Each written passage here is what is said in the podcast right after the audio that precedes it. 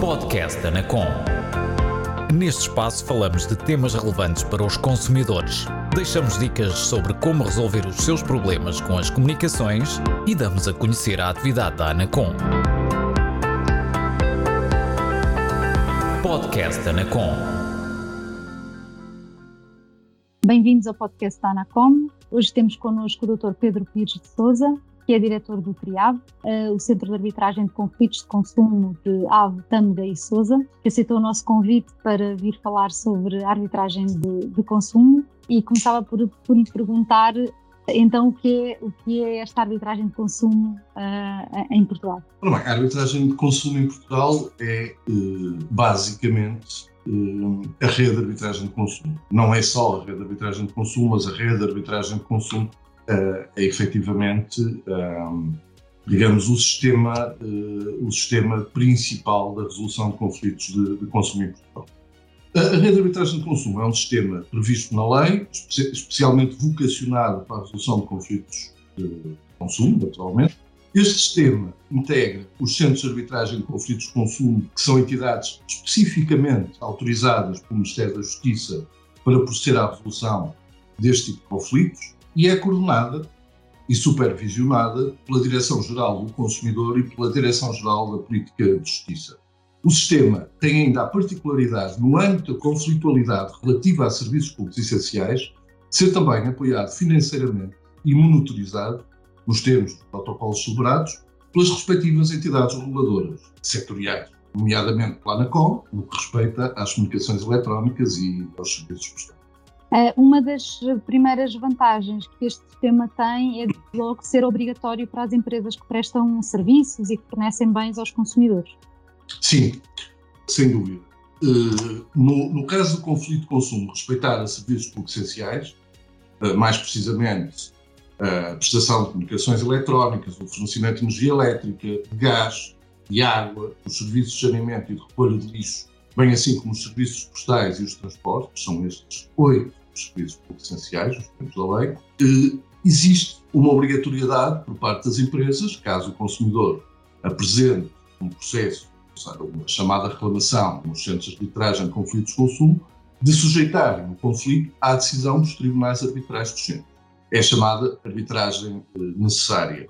E, e as sentenças um tribunal arbitral de consumo têm precisamente o mesmíssimo valor de uma decisão de um tribunal judicial. Ou seja, desde que em 2011 foi legalmente introduzida a arbitragem necessária nos serviços essenciais, neste tipo de conflitualidade, e portanto nas comunicações eletrónicas e nos serviços postais, este tipo de entidades funciona na prática como verdadeiros eh, tribunais de consumo. Quais os tipos de bens e, e serviços que originam mais problemas na rede de arbitragem de consumo? Decididamente, os serviços públicos essenciais. E dentro deste, as comunicações eletrónicas. No triado, por exemplo, dos 1.505 processos recebidos em 2021, 1.005 respeitaram a, a, este tipo de serviços. E dentro destes 688, eh, quase metade, 46%, a comunicações eletrónicas. Portanto, as comunicações eletrónicas são, de facto, o serviço que mais processos uh, tem na rede de arbitragem. Quais são os problemas que, que os consumidores mais colocam nas comunicações eletrónicas? São vários, eh, desde logo penalizações indevidas ou desproporcionadas por quebra do pedido de fidelização ou do alegado pedido de fidelização, eh, porque muitas vezes é um alegado pedido de fidelização, no fundo. Eh, a prestação defeituosa do serviço, faturação injustificada, falta de informação essencial a quando da contratação do serviço. São basicamente, há outros naturalmente, mas são basicamente esses a, maioria dos, dos problemas que originam mais processos na rede ou pelo menos, neste caso aqui no teatro, mas creio que, que é transversal a todos os centros de arbitragem de conflitos não só. Eh, então, voltando aqui um bocadinho ao, ao princípio uh, e pensando na, aqui no, no, lado mais operacional para os consumidores. O consumidor tem um conflito de consumo com uma empresa prestadora de serviços de comunicações eletrónicas, não conseguiu resolver esse problema com, com o seu operador, o que é que ele deve fazer? De facto, antes de mais, e, e, tal como referiu, eh, a primeira, quando, um, quando um consumidor tem um, tem um conflito, por exemplo, no âmbito das comunicações eletrónicas, a, a, primeira coisa que deve tentar fazer é uh, tentar resolver o conflito diretamente com a empresa antes de recorrer ao sistema. Não conseguindo, aí deverá apresentar um processo, a chamada reclamação. A meu ver, indevidamente, porque se confunde um bocadinho com as reclamações do, do, do livro de reclamações e não é bem a mesma coisa. Portanto, deverá, deverá apresentar um processo no, num centro de arbitragem de conflitos de consumo. Deve começar por apurar qual é o Centro de Arbitragem de Conflitos de Consumo competente na sua área de residência, supondo que o contrato foi celebrado na área de residência ou, ou, ou, ou, realizado à distância, e apresentar o processo por via eletrónica no site do Centro de Arbitragem. Porque desde 2015 os centros de arbitragem de conflitos de consumo estão obrigados a facultar a apresentação de processos eletrónicos. Se por acaso se tratar de um consumidor que não use novas tecnologias, deverá dirigir-se presencialmente a um centro de arbitragem. Eh, poderá nem ser o centro de arbitragem competente, mas o centro de arbitragem mais próximo, porque depois o processo será enviado para aquele que tenha competência para tramitar o processo, ou então ao SIAC, a área de residência, se ele existir, e se tiver uma cooperação com o centro de arbitragem no sentido de encaminhar para a rede os processos que os consumidores apresentem. No, no caso do TRIAV, nós temos definido essa cooperação, essa colaboração com essa funcionalidade de encaminhamento de processos com quase todos os CIAC da nossa área territorial ou, em último recurso, naturalmente, utilizar o, o serviço postal para apresentar o processo, ou seja, a, a chamada reclamação. Quando o centro de arbitragem recebe o processo, quais são os procedimentos utilizados para resolver o conflito? Entrando um processo no centro de arbitragem, o primeiro procedimento e é a primeira fase é a chamada mediação.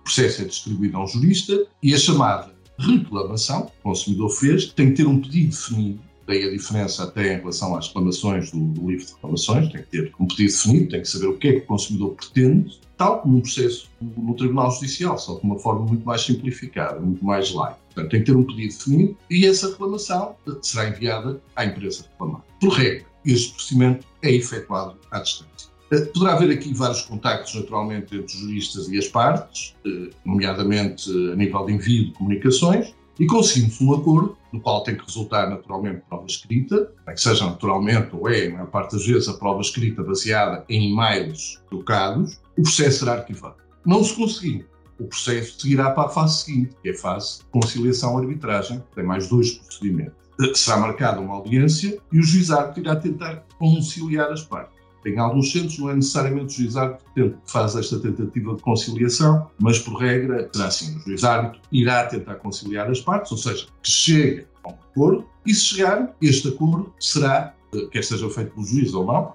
homologado pelo juiz árbitro e terá o valor de uma sentença. Se as partes não chegarem a um acordo, aí o juiz irá, eh, naturalmente, proferir uma sentença. É um sistema, portanto, que privilegia a concórdia das partes. Há dois procedimentos que visam a tentativa de acordo antes do conflito ser julgado.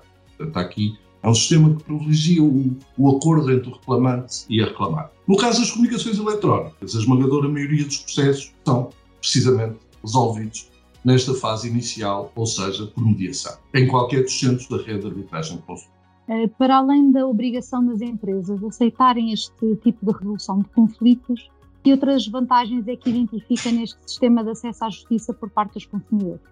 Antes de mais nada, é um processo rápido. É, são, eu diria que são processos relâmpago se comparados com os processos do, do sistema judicial. A média duração deste tipo de processos, eh, estou-me a referir aos processos de comunicações eletrónicas e serviços postais, em 2021, em, na rede de arbitragem de consumo, foi de 40 dias. Portanto, uma média baixa. Sendo que no caso particular das comunicações eletrónicas, ou seja, se retirarmos né, desta média os processos de serviços postais, que são normalmente mais demorados porque se resolvem, a maior parte das vezes, em arbitragem, a média ainda é mais reduzida, portanto, nas comunicações eletrónicas do, do que estes 40 dias a começou a referir. Depois, é um sistema eficaz, porque a esmagadora maioria dos processos é resolvida, basicamente só se consumidor desistir ou existir algum problema relativamente à competência do tribunal para tratar de, para tramitar aquele processo, porque a esmagadora maioria dos processos é necessariamente resolvida considerando a arbitragem necessária de que já falei. O facto das empresas estarem obrigadas. É gratuito, não existe nos serviços essenciais não existe a cobrança de quaisquer taxas ou custas em qualquer centro da rede de arbitragem de consumo e é tendencialmente próximo, dada a existência de vários centros regionais que têm uma grande proximidade física com os utentes e, este, e isto é bastante importante no, no, que aos conflitos de consumo respeita. Basicamente, creio que são estas as, as, as, vantagens do sistema, as grandes vantagens do sistema da, da rede de arbitragem, do sistema de resolução de conflitos de consumo da rede de arbitragem. A rapidez na resolução deste tipo de conflitos é muito importante para os consumidores. Sem dúvida, naturalmente. Eh, precisamente porque estamos a, a referir a conflitos que têm por base contratos no nosso cotidiano, no nosso dia a dia. Ninguém deve ficar à espera um ano ou dois para que um juiz decida que um consumidor tem direito a rescindir um contrato precisamente com essa duração. Estamos a falar, por exemplo, dos, dos, dos períodos de fidelização. Ou que não tem de pagar uma qualquer, qualquer quantia que lhe é exigida, estar tanto tempo à espera. E o mesmo siga da empresa. Pode ser uma situação em que ela tem todo o direito em estar a exigir uma determinada quantia ao consumidor e, portanto, também não, não deve, como é óbvio, estar à, à espera muito tempo que seja decidido o conflito. Na sua opinião, se não existissem centros de arbitragem de conflitos de consumo, como o TRIAL, os consumidores conseguiriam efetivar os seus direitos no âmbito da prestação de serviços de comunicações eletrónicas e serviços postais? De uma forma absoluta, não, não conseguiria. De facto, tirando os tribunais judiciais, que não são meio apto para a resolução da maioria deste tipo de conflitos, pela sua morosidade, pelo seu custo, são de todo o meio apto de facto, dirimirem este tipo de conflitos. Os centros de arbitragem de conflitos de consumo são as únicas entidades neste âmbito que o consumidor tenha garantia que o seu conflito vai ser resolvido. Porque, como referi, no, no que aos serviços públicos essenciais respeita, funcionam na prática como verdadeiros tribunais de, de consumo. Aliás, a, a, rede de arbitragem de consumo, que foi legalmente consagrada em 2015, é hoje o sistema especialmente vocacionado, como eu disse, tanto em termos práticos como legais para a resolução de, de, conflitos de consumo. De resto, os centros de arbitragem de conflitos de consumo, sendo na prática verdadeiros tribunais de consumo, para além da resolução dos conflitos individuais dos consumidores, têm também um certo caráter pedagógico relativamente a comportamentos juridicamente menos aceitáveis por parte de algumas empresas, por vezes, atendendo ao teor de algumas decisões arbitrais que vão sendo preferidas,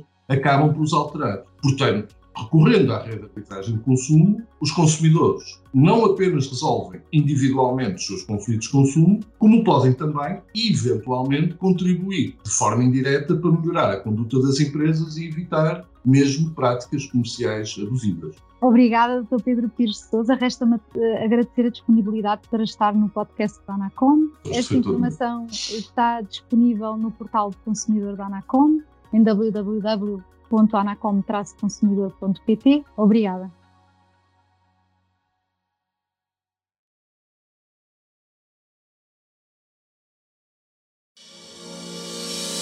Este foi o podcast Anacom. Por hoje é tudo. Até breve.